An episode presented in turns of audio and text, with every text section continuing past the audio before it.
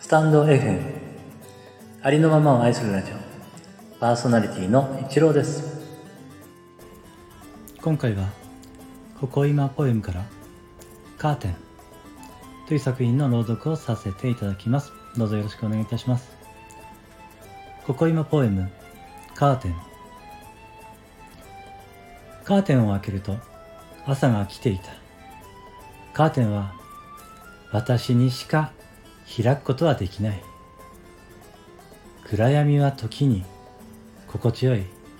だけどカーテンを開くと刺激的でワクワクする世界が無限に広がる。どっちがいい？